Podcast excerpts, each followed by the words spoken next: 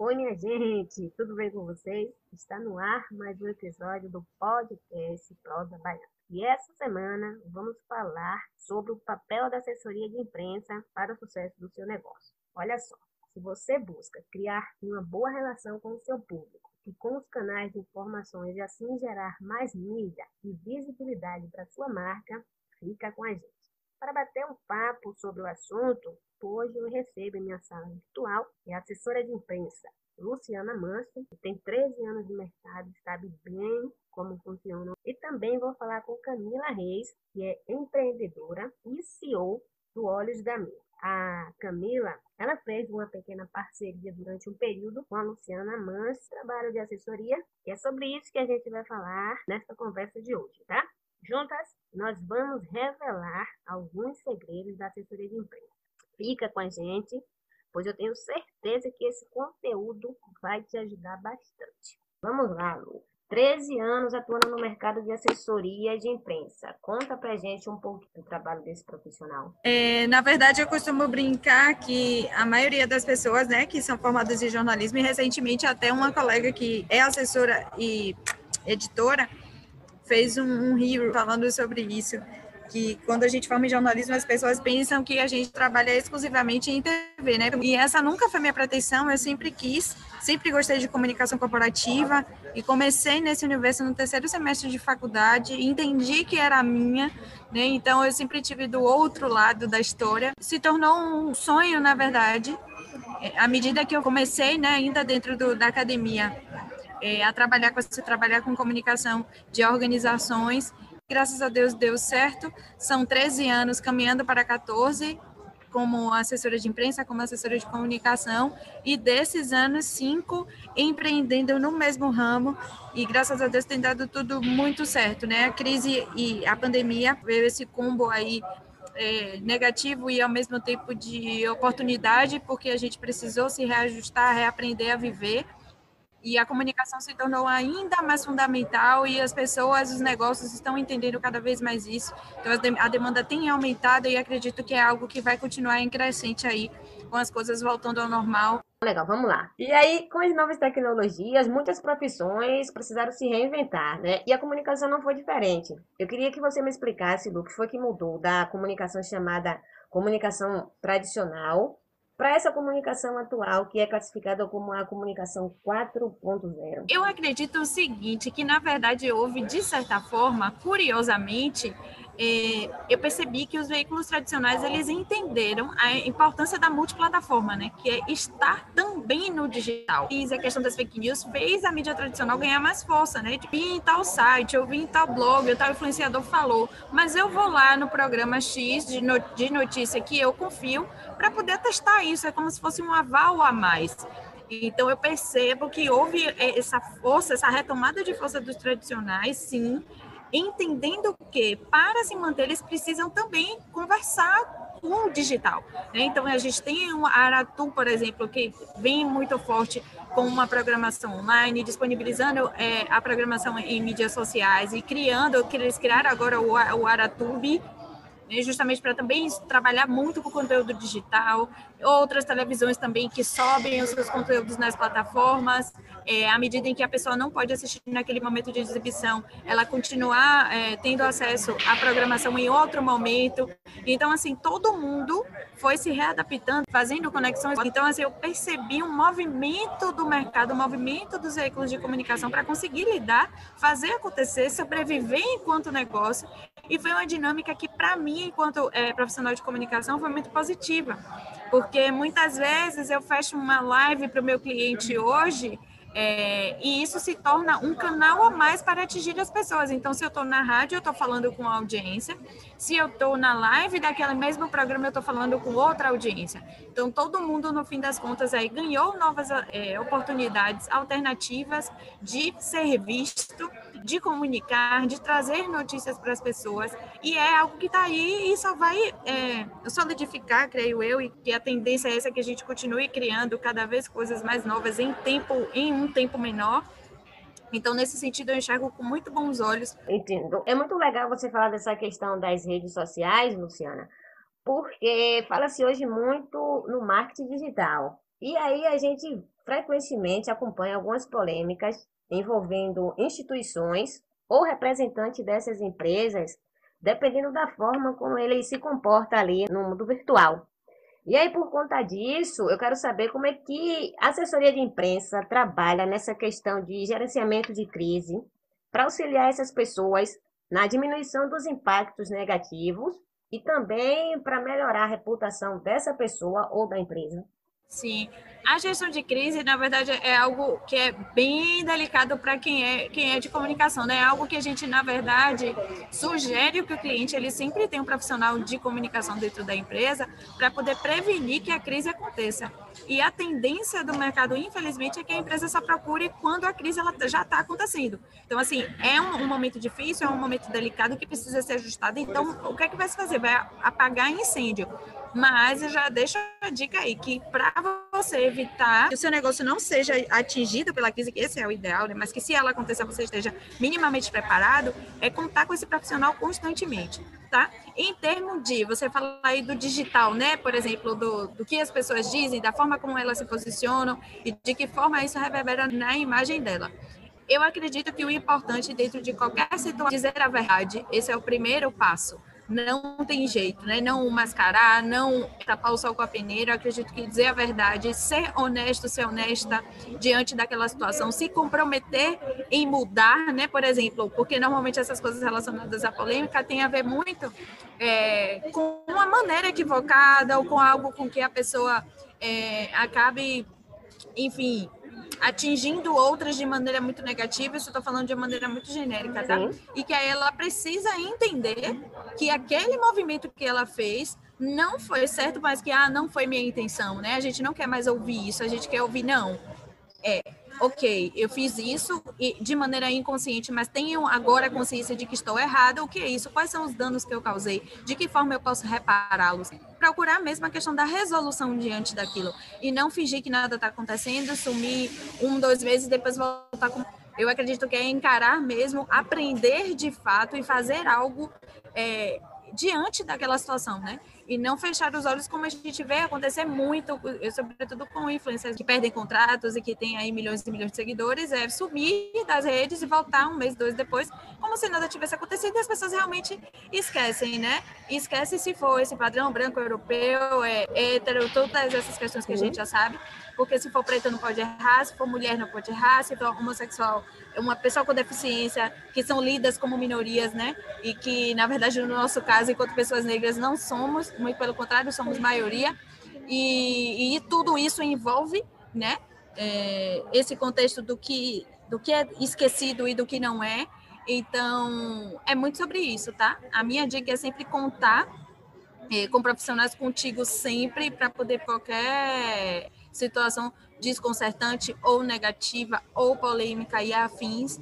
E para as pessoas que cometem erros, né, que estão aí diante da sua, da sua audiência, e estão suscetíveis a isso, porque, sobretudo, são humanas e a gente tem muitas questões deficitárias de, estruturais na nossa sociedade, mas ser honesto, falar a verdade, assumir o seu erro e mudar a sua postura. Essas são as coisas que, assim, que parecem simples, mas não são, mas que devem ser feitas. Né? É isso que eu acredito, é dessa forma que eu conduzo os meus clientes. E graças a Deus são mini crises assim que acontecem e que a gente resolve muito rápido, mas nada que gere algum ruído de imagem, porque normalmente, às vezes, também são só ajustes, né, em algumas situações, ou uma comunicação que não foi feita de uma maneira totalmente eficiente, então o outro entende de uma forma é, que você, na verdade, não quis comunicar, e isso é um problema que a gente precisa resolver, né, porque nós não somos responsáveis pelo, apenas pelo que dizemos, mas se o outro, a gente diz uma coisa e o outro não entende daquela forma, é porque houve um ruído. Então a gente precisa, a gente é responsável sim pelo que o outro é, entende, porque se ele não capta aquela mensagem 100%, é porque ela não foi transmitida 100%, né? E como acredito que a comunicação está em tudo, é assim que eu penso sempre ser, né? Muito baseada, na verdade, na, na honestidade e na reparação daquilo que não é certo, porque nós estamos o tempo inteiro aprendendo. Certo. Foi bom você falar dessa questão de ter uma pessoa da comunicação dentro da empresa antes de surgir um problema. Mas muitas pessoas só contratam quando tem o um problema. Aí eu queria que você contasse para gente qual o melhor momento para se contratar o serviço de uma assessoria de imprensa. Então, estruturou o seu negócio, né? Está com o seu jurídico, com sua contabilidade organizada, vai começar a pensar em comunicação, acredito que se puder associar imprensa digital, perfeito. Se não puder, escolhe um dos dois. Eu não, não gosto muito de puxar só a sardinha para o meu lado, mas entenda o que para você, para o seu negócio faz mais sentido naquele momento. E assim que puder ter os dois, é o melhor dos mundos, tá? Porque a gente está falando de visibilidade, de construção de reputação, de tornar uma marca forte, de tornar aquele negócio, aquela pessoa uma referência dentro daquilo que ela se propõe a fazer, né? Nós somos indivíduos e cada, cada um é, tem um talento em específico, né? O, você é jornalista também, o texto que você escreve não é o mesmo texto que eu escrevo.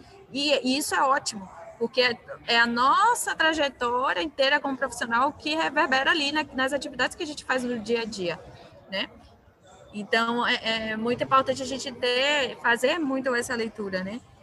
De que cada profissional, ele vem e traz é, a sua bagagem para a construção de algo maior, algo que tenha um diferencial, e é isso que eu trabalho com todos os clientes de áreas diferentes, é isso, o que é que você tem, o que é que você faz que ninguém mais faz, é isso que a gente vai trazer é, de principal para a construção da sua imagem, óbvio que a gente fala o que todo mundo fala, mas não só, porque é esse diferencial que vai fazer essa marca se tornar de fato mais forte é, eu comecei né, a fabricar meus produtos, comecei a vender para colegas, para amigas, que gostavam do óleo porque remetia à ancestralidade. Então, eu comecei a vender, mas sem pretensão nenhuma de, de crescimento, mas eu já tinha uma noção como o mercado estava com uma lacuna grandona e que eu podia preencher porque o cabelo natural, o cabelo crespo, cacheado natural, nunca foi interessante para as indústrias. E aí que eu comecei a ver, né, aquele negócio se desenvolvendo, eu falei, nossa, dá para eu viver disso. Caí na real que eu estava com a empresa na mão, não era mais um bico, era uma empresa que estava se formando, que estava criando departamentos, né, e eu precisava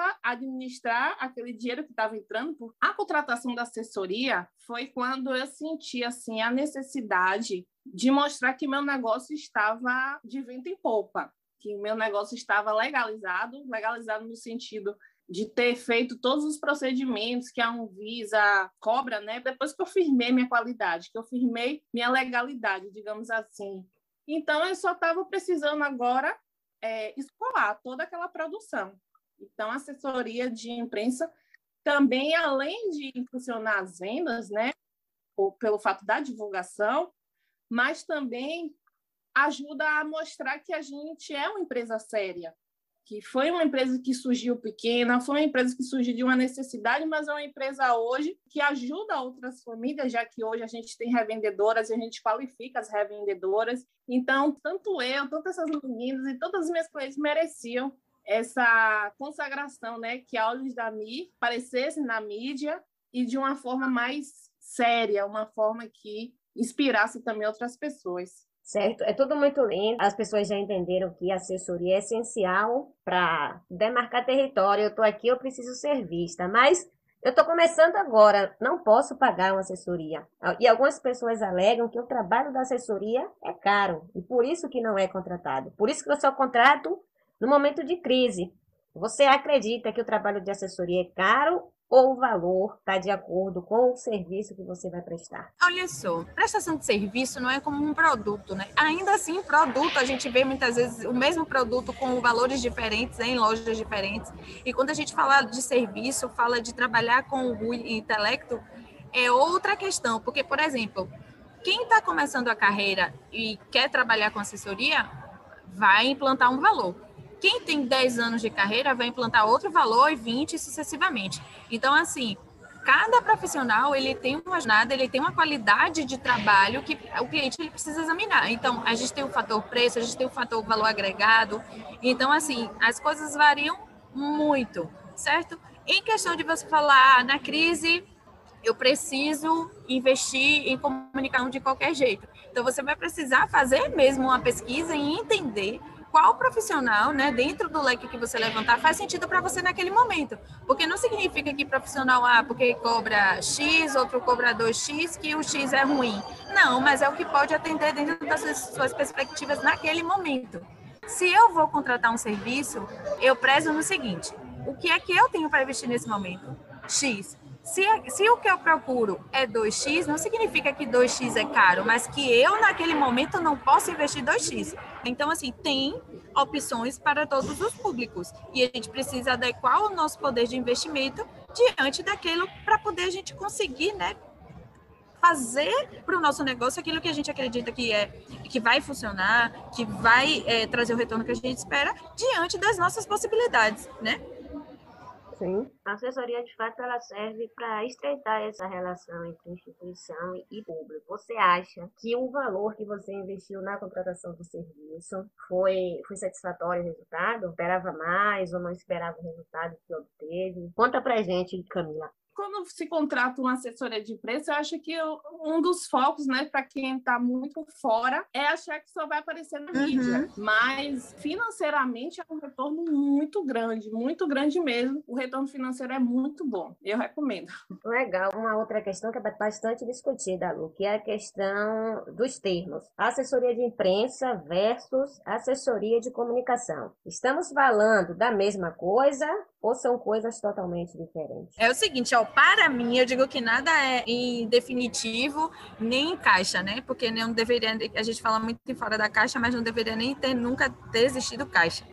Eu penso o seguinte, a assessoria de comunicação, por exemplo, no meu negócio, ele é a completude. Por exemplo, eu ofereço serviço de assessoria de imprensa, de produção de conteúdo e de marketing estratégico. Então, se o cliente ele me contrata para os três serviços, eu sou assessora de comunicação dele. Se ele me contrata para assessoria de imprensa, eu sou assessora de imprensa dele. Se ele me contrata para produção de conteúdo, eu sou produtora de conteúdo dele. E se ele me contrata para fazer o marketing estratégico, eu sou a profissional de marketing dele. Entende? Se ele me contrata para as três coisas, eu sou assessora de comunicação dele. Então, assessoria de imprensa ela é um braço da assessoria de comunicação. Tudo que envolve comunicação, é, direta ou indireta agência, se aquela empresa ou aquela pessoa que é a sua própria marca, como é o meu caso, é, se propõe a fazer, é dentro do universo que vira assessoria de comunicação. Certo. Anteriormente você falou sobre a questão do papel do assessor nesse momento da pandemia, uhum. em que a gente precisou se reinventar e que fomos pegos de, de surpresa. A gente não teve tempo da elaboração de um, um plano de ação. Não tivemos tempo nem, nem a possibilidade de pensar no, no plano B. A solução era agir e esperar que aquela decisão que a gente tomou fosse a decisão correta. Eu queria que você falasse desse momento de pandemia, o que foi que mudou na sua trajetória enquanto assessora? Você acha que esse momento estreitou a sua relação com o seu cliente, facilitou ou você acha que você teve um trabalho a mais? Sinceramente, as duas coisas, né? Todo mundo ficou meio assustado e graças a Deus, as pessoas com as quais eu trabalho conseguiram é, sair, passar pela crise sem maiores questões. Né? Os anos que eu trabalho. E, inclusive, alguns foram prósperos e outros conseguiram driblar a crise assim de uma maneira muito inteligente e que foi uma força-tarefa, inclusive, da própria comunicação para que as coisas acontecessem da melhor forma. Então, eu acredito que estreitou a relação com o cliente nesse sentido de, olha, estamos todos aqui juntos e juntas, para poder fazer a coisa acontecer e a gente sair dessa situação, todo mundo vivo, todo mundo tranquilo, para que a gente consiga trabalhar no conforto que a gente trabalhava antes, né? Porque aí a gente se viu numa situação desafiante, nova, ruim, sem perspectiva de sair daquilo. Então, para mim, no sentido com todos os clientes que eu trabalho, foi muito nesse sentido. A gente acabou se tornando mais próximo e, e se fortalecendo enquanto equipe, né? Dizer, olha, se a gente passou por isso junto e deu tudo certo, então lá na frente a gente vai colher os, os, os louros juntos também, certo? As coisas boas todas também. É, e ao mesmo tempo mais trabalho, porque como os clientes que têm, né, de alguma forma, alguma relação direta ou indireta com a pandemia, a gente conseguiu rodar, mas os outros, né, porque o, o cenário, as pautas, até hoje, né, estão diretamente ou indiretamente relacionadas à Covid, é, vacinação, enfim, a gente sabe disso, é realmente necessário. Então, o tempo que fica para todas as outras coisas, ele se torna menor e a gente precisa fazer malabarismo para a coisa acontecer. Esses quase dois anos aí nessa situação permitiu que a gente aprendesse a ser mais ágil, apesar de uma maneira mais inteligente, mais rápida, é, desenvolver estratégias. Então, assim, planejamento, estratégia e criatividade é o meu tripé. Eu acho que é, é a comunicação para a imprensa funciona muito, na verdade, para todas as atividades que eu, que eu desempenho, e eu acho que para qualquer pessoa de qualquer área, né? Fazer, colocar tudo planejadinho, bonitinho, porque a gente sabe que a rota pode mudar, mas quando você tem uma base, você consegue lidar com as adversidades de uma maneira muito melhor, ter estratégia, não fazer por fazer, e, e o ponto criatividade é para poder você se destacar no meio da multidão, né? Eu acredito que, que essa fórmula, entre aspas, porque nada é, estático, tudo é movimento, fazer as coisas acontecerem de qualidade, né? pelo menos é o que eu acredito.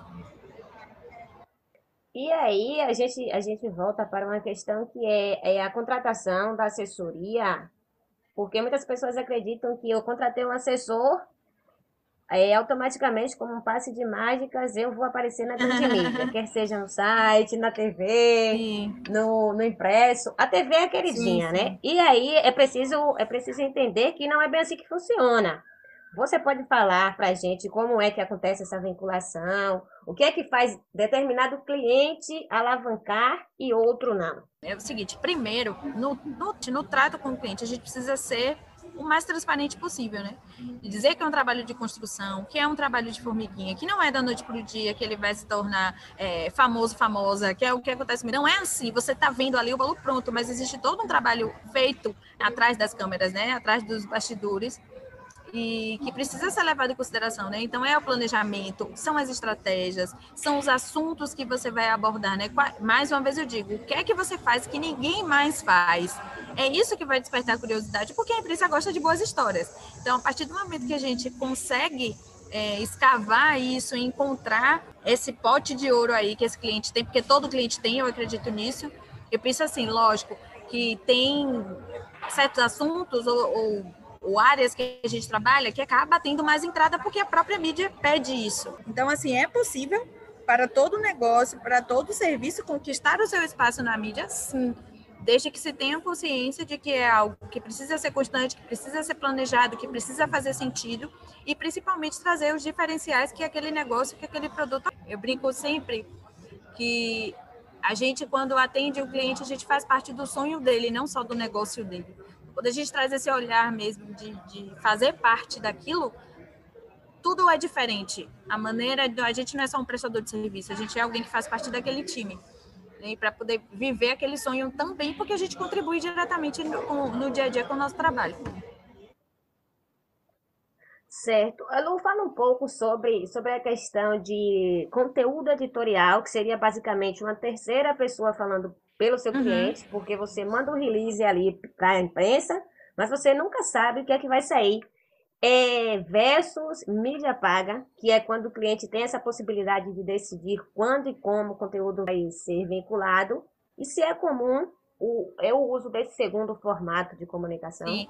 Na verdade, é bem interessante porque a gente está falando, né, mídia espontânea e mídia paga. Isso é algo que eu deixo bem claro para os clientes, né? A mídia espontânea, ela tem o crivo jornalístico. Para mim, ela vai ser sempre mais valiosa no seguinte do resultado intangível mesmo que traz, né, de valorização da marca, porque assim, quando o jornalista compra a ideia, e atesta que aquilo ali tem que ser veiculado, como a gente diz aqui na Bahia, é outro sabor, né? É completamente diferente de eu chegar e, e investir no anúncio e sair exatamente como eu quero. São estratégias diferentes.